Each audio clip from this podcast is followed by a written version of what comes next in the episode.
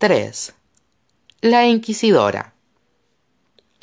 La primera vez que Clary había visto el instituto, éste tenía el aspecto de una iglesia ruinosa, con el tejado desplomado y una sucia cinta policial amarilla manteniendo la puerta cerrada. Ahora no tuvo que concentrarse para disipar la ilusión. Incluso desde el otro lado de la calle podía ver exactamente lo que era una imponente catedral gótica cuyas agujas parecían agujerear el cielo, el cielo azul oscuro.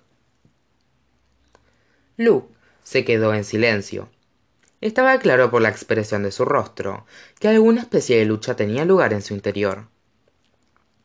Mientras subía los escalones, Jace metió la mano dentro de la remera como por costumbre, pero cuando la sacó, estaba vacía.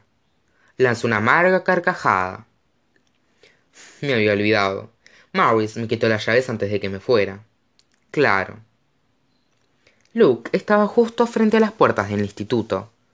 Tocó con suavidad los símbolos tallados en la madera, justo debajo del arquitrabe. Estas puertas son exactamente iguales a las de la sala del consejo de Idris. Nunca pensé que vería algo igual otra vez. Clary casi se sintió culpable al interrumpir la enseñación de Luke pero existían cuestiones prácticas de las que ocuparse. Si no tenemos la llave, no debería ser necesaria. Un instituto debería estar abierto a cualquiera de los Nephilim que no quiera hacer daño a los habitantes. ¿Y si son ellos los que quieran hacernos daño a nosotros? Masculló Jace. Luke esbozó una media sonrisa. No creo que eso influya. Ya, la clave siempre se asegura de que las circunstancias estén de su parte. La voz de Jace sonó ahogada. El lado inferior se le estaba hinchando y el párpado izquierdo empezaba a ponérsele morado. ¿Por qué no se ha curado? se preguntó Clary. ¿También te requisó la estela? inquirió. No saqué nada cuando me fui, respondió Jace. No quise llamar nada que los Lightwood me hubieran dado. Luke le miró con cierta inquietud. Todo cazador de sombras debe tener una estela. En ese caso, yo conseguiré otra, replicó Jace, y posó la mano sobre la puerta del instituto. En el nombre de la clave, dijo, solicito la entrada de este lugar sagrado, y en el nombre del ángel Raciel, solicito tu bendición en mi, en mi misión contra... Las puertas se abrieron de golpe, Clary pudo ver el interior de la catedral a través de ellas.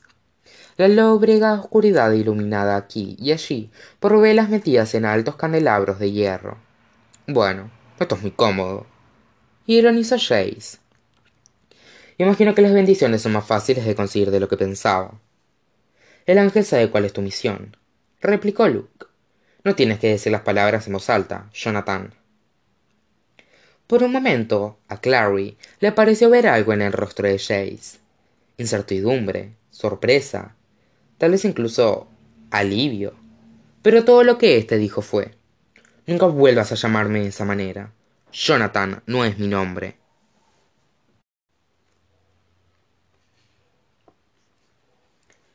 Atravesaron la planta baja de la catedral, pasando entre los bancos vacíos y la luz que ardía permanentemente en el altar. Luke miró alrededor con curiosidad, e incluso pareció sorprendido cuando el ascensor, como una horada jaula, llegó para llevarlos arriba. Esto tiene que haber sido idea de Maurice, dijo mientras entraba en él. Es exactamente lo que le gustaba. Lleva aquí tanto como yo, respondió Jace, mientras la puerta se cerraba detrás de ellos con un sonido metálico. El viaje fue breve y ninguno habló. Clary jugueteó nerviosamente con el fleco del pañuelo que llevaba al cuello. Se sentía un poco culpable por haberle dicho a Simon que se marchara a casa y esperara a que ella le llamara más tarde. Se dio cuenta, por la enojada posición de los hombros mientras caminaba con paso digno por Canal Street, de que el chico se sintió despedido sumariamente. Con todo, no podía imaginar tenerlo allí, un mundano, mientras Luke suplicaba a Maurice Lightwood en nombre de Jace. Simplemente haría que todo resultara más tenso. El ascensor se detuvo con un chasquido metálico. Salieron de él y se encontraron con Iglesia, que llevaba un lazo rojo ligeramente desgastado alrededor del cuello. aguardándolos en la entrada. Jace se inclinó para pasar el dorso de la mano sobre la cabeza del gato. ¿Dónde está Maurice?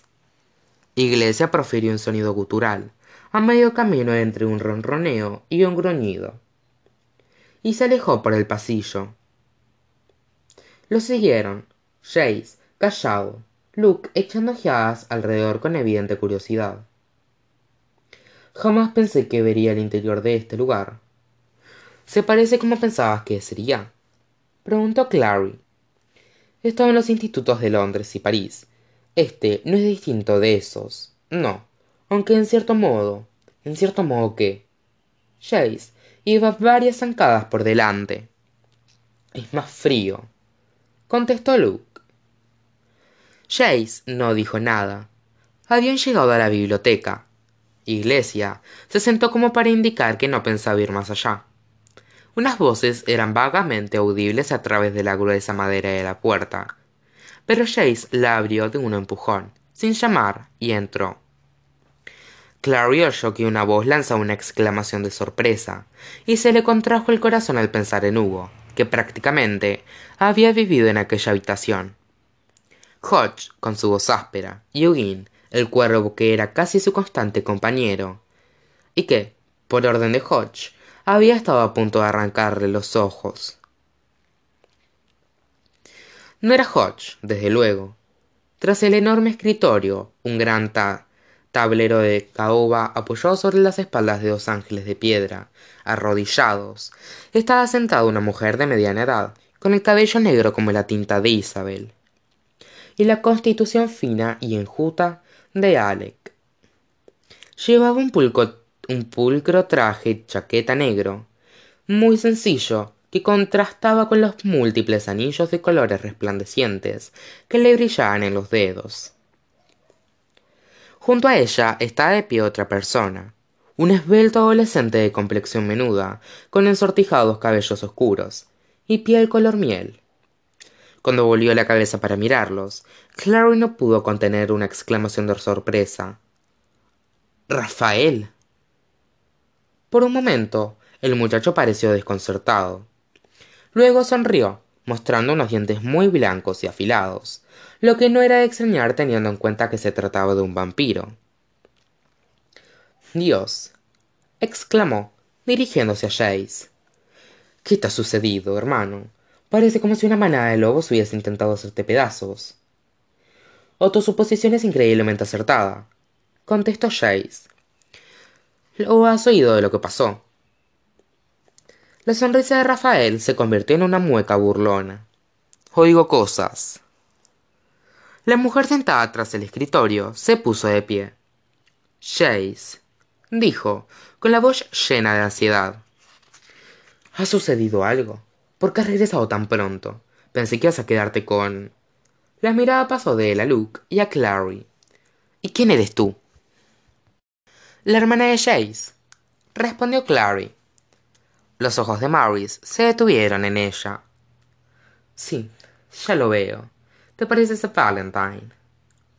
Volvió de nuevo la cabeza hacia Jace. La has traído contigo. Y un mundano también. Este lugar no es seguro para ninguno de ustedes ahora, en especial para un mundano. Sin embargo, yo no soy un mundano. Dijo Luke, sonriendo levemente. La expresión de Maurice cambió lentamente de perplejidad a atónita, sorpresa, mientras observaba a Luke. Lo miraba realmente por primera vez. Lucian. Hola, Maurice.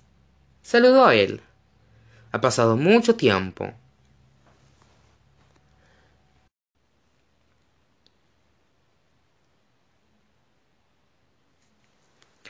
El rostro de Maris se quedó inmóvil, y en aquel momento pareció mucho más vieja, más incluso que Luke. Se sentó con cuidado.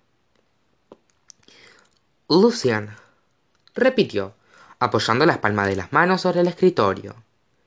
Lucian Grymark. Rafael, que había estado observando lo que sucedía con la mirada curiosa de un ave, se volvió hacia Luke. Tú mataste a Gabriel. ¿Quién era Gabriel? Clary miró fijamente a Luke, perpleja. Este se encogió levemente de hombros. Lo hice, sí, igual que el motor líder de la manada que había antes. Así es como funciona con los licántropos. Maurice alzó los ojos al oír aquello. El líder de la manada. Si tú lideras la manada, es hora de que conversemos, dijo Rafael, inclinándole gentilmente la cabeza en dirección a Luke, con mirada cautelosa. Aunque no en este momento, quizá. Enviaré a alguien a verte para organizarlo, indicó Luke. Ha habido mucho movimiento últimamente. Puede que no esté del todo el día respecto de los detalles. Puede. Fue todo lo que repuso el otro, y se volvió de nuevo hacia Maurice. ¿Ha concluido nuestro asunto? Maurice habló con un esfuerzo. Si dices que los hijos de la noche no están involucrados en estos asesinatos, entonces aceptaré tu palabra. Estoy obligada a hacerlo, a menos que otras pruebas salgan a la luz. Rafael frunció el entrecejo. A la luz, dijo. Esa no es una frase que me guste. Se volvió, y Clary no notó con un sobresalto que podía ver a través de sus bordes como si fuese una fotografía borrosa en los márgenes. La mano izquierda era transparente, y a través de ella pudo ver el enorme globo terráqueo de metal que Hodge siempre tenía sobre el escritorio. Se oyó emitir un ruidito sorprendido a medida que la transparencia se extendía por los brazos desde las manos y descendía al pecho sobre los hombros. Y al cabo de un instante, él había desaparecido, como una figura borrada de un esbozo. Maurice suspiró aliviada. Clary se quedó boca abierta. ¿Está muerto? ¿Cómo? ¿Rafael? Preguntó Jace. No creo. Eso era simplemente una proyección suya. No puede venir al instituto en su forma corpórea. ¿Por qué no? Porque esto es terreno sagrado, repuso Maurice. Y él está condenado. Los glaciales ojos no perdieron ni un ápice de su frialdad cuando volvió la mirada hacia Luke. Tú eres el jefe de la manada aquí. Preguntó. Supongo que no debería sorprenderme. Parece ser tu método, ¿verdad? Luke hizo caso omiso de la amargura en su voz. Estaba Rafael aquí por lo del cachorro que han matado hoy. Eso, y por un brujo muerto, contestó Maurice, que encontraron asesinado en el centro, con dos días de diferencia. Pero, ¿por qué estaba Rafael aquí? Al brujo le habían quitado toda la sangre. Respondió ella. Parece que quiera que se asesinó al chico lobo fue interrumpido antes de que le pudieran sacar la sangre. Pero las sospechas recayeron, naturalmente, sobre los hijos de la noche.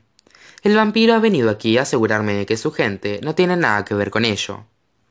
¿Le crees? preguntó Jace. No tengo ningún interés en hablar sobre asuntos de la clave contigo ahora, Jace. Sobre todo ante Lucian Greymark.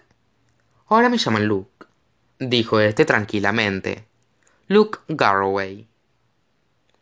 Maurice sacudió la cabeza. Casi ni te he reconocido. Pareces un mundano. Esa es la idea, sí. Todos pensábamos que estabas muerto. Esperaban, dijo Luke, todavía con placidez esperaban que estuviese muerto. Pareció como si Maurice se hubiese tragado algo afilado. Será mejor que se sienten, dijo por fin, indicando las sillas situadas ante el escritorio. Ahora, siguió, una vez que se sentaron, quizá puedan contarme por qué están aquí. Jace, respondió Luke, sin preámbulos. Quiero un juicio ante la clave. Estoy dispuesto a responder por él. Yo estaba allí aquella noche en Renwick, cuando Valentine se dio a conocer. Peleé con él y casi nos matamos mutuamente. Puedo confirmar que todo lo que Jace dice que sucedió es la verdad. Mm, no estoy segura, replicó Maurice. No lo que vale tu palabra. Puede que sea un licántropo, repuso Luke, pero también soy un cazador de sombras. Estoy dispuesto a ser juzgado por la espada, si eso ayuda por la espada. Eso sonaba mal. Clary dirigió una mirada a Jace. Este parecía calmado, con los dedos entrelazados sobre el regazo, pero había una tensión expectante en todo él, como si estuviera a un paso de estallar. Él captó su mirada. La espada alma, explicó. El segundo de los instrumentos mortales. Se usan los juicios para determinar si un cazador de sombras miente. Tú no eres un cazador de sombras. Indicó Maris a Luke, como si Jace no hubiese hablado. No has vivido según la ley de la clave desde hace mucho, mucho tiempo. Hubo un tiempo en que tú tampoco viviste según ella. Repuso Luke, y un rubor intenso cubrió las mejillas de la mujer. Pensaba, prosiguió a él, que estas alturas ya habría superado lo de no ser capaz de confiar en nadie, Maris. Algunas cosas nunca se olvidan, replicó ella. Su voz tenía una dulzura peligrosa. ¿Crees que fingir su propia muerte fue la mayor mentira de Valentine nos contó jamás? ¿Crees que encanto es lo mismo que honestidad? Yo solía pensarlo. Estaba equivocada. Se puso en pie y se apoyó sobre la mesa con las delgadas manos.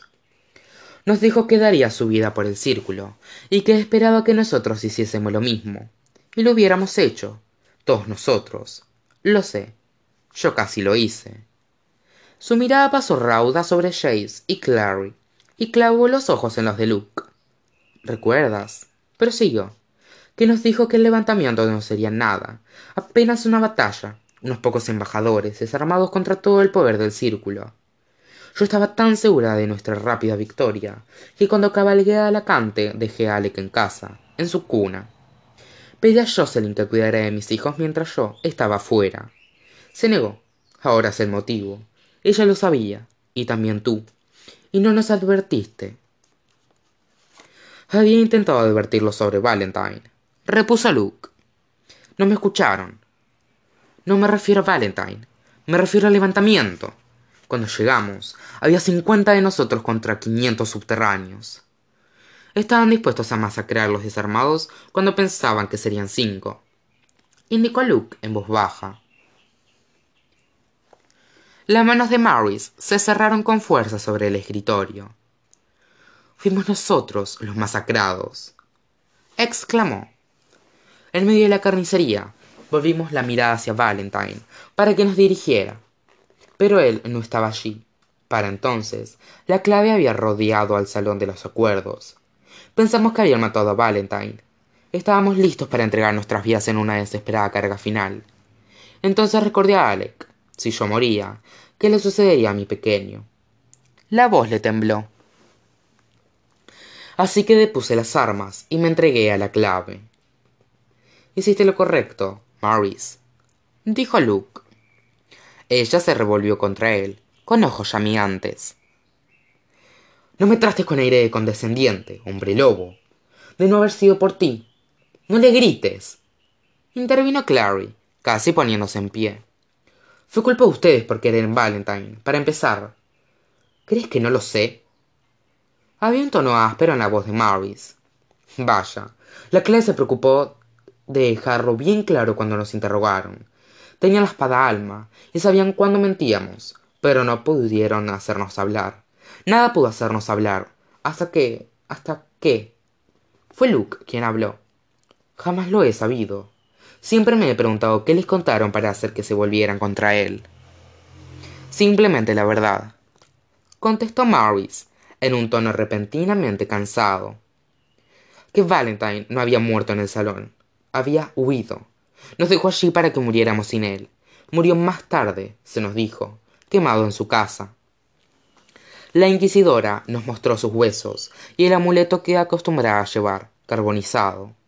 Por supuesto, eso, eso era otra mentira. La voz se la apagó.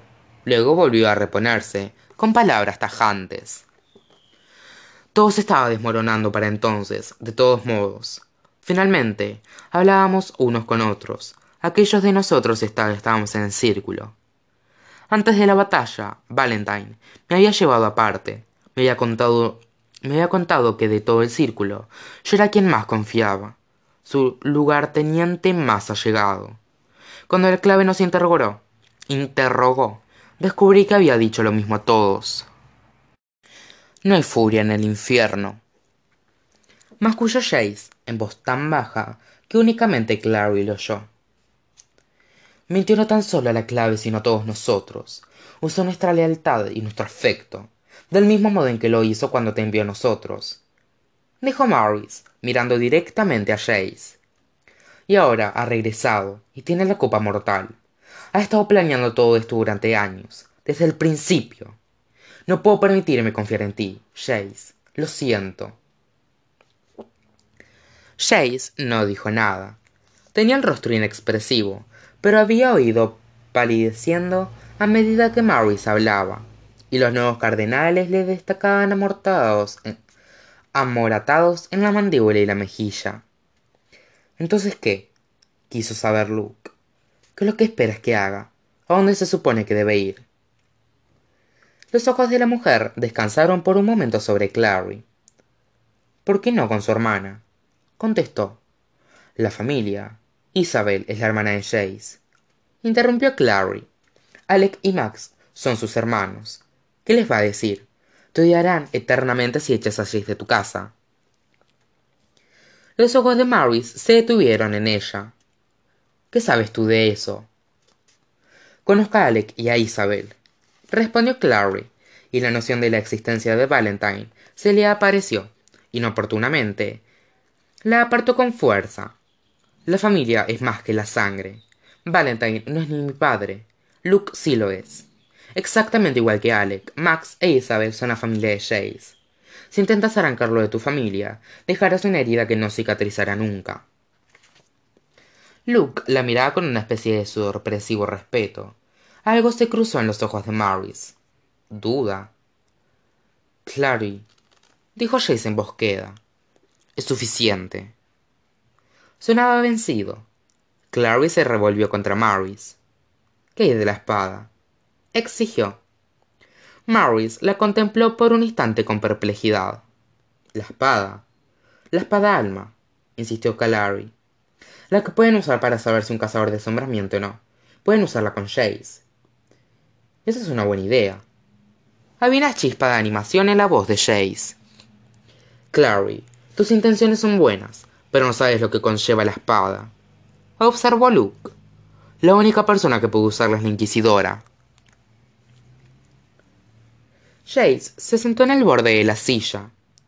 Entonces ha venido a la Inquisidora. Quiero poner fin a esto.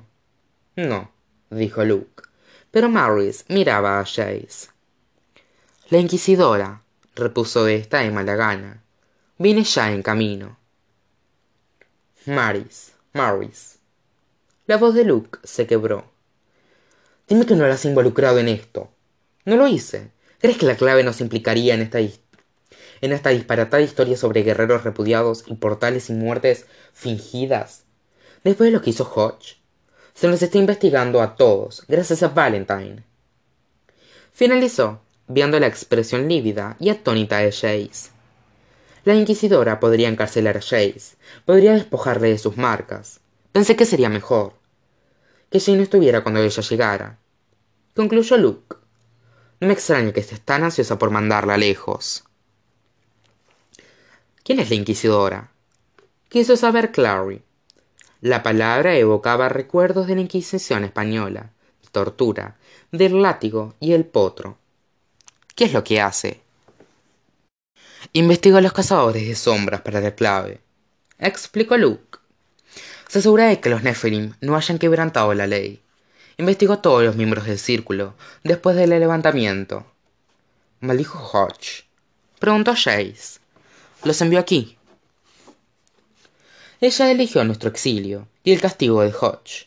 No siente ningún cariño por nosotros y odia a tu padre. No voy a irme, afirmó Jace todavía muy pálido. ¿Qué te hará a ti si llega aquí y no estoy? Pensará que has conspirado para ocultarme. Te castigará. A ti, a Alec, a Isabel y a Max. Maris no dijo nada. Maris, no seas estúpida. Apoyó Luke. Te culpará más si dejas marchar a Jace. Mantenerlo aquí y permitir el juicio por la espada será una señal de buena fe. Mantener aquí a Jace no puedes decirlo en serio, Luke. exclamó Clary. La muchacha sabía que usar la espada había sido idea suya, pero empezaba a lamentarlo a verlo mencionado. Esa mujer suena horrible. Pero si Jay se va, continuó Luke, no podrá regresar jamás. Nunca volverá a ser un cazador de sombras. Nos guste o no, la Inquisidora es la mano derecha de la ley.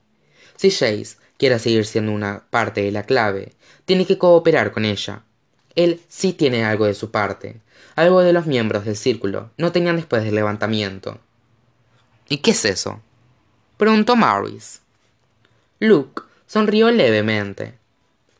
A diferencia de ustedes, contestó, Jace dice la verdad. Maris se incorporó con fuerza. Maris inspiró con fuerza. Luego volvió la cabeza hacia el chico. En última instancia, es tu decisión, dijo. Si quieres el juicio, puedes permanecer aquí hasta que llegue la inquisidora. Me quedaré, contestó él. Había una firmeza en su tono, desprovista de ira, que sorprendió a Clary. Parecía mirar más allá de Maris, con una luz titilando en sus ojos, como si fuese el reflejo de un fuego. En aquel momento, Clary no pudo evitar pensar que se parecía mucho a su padre.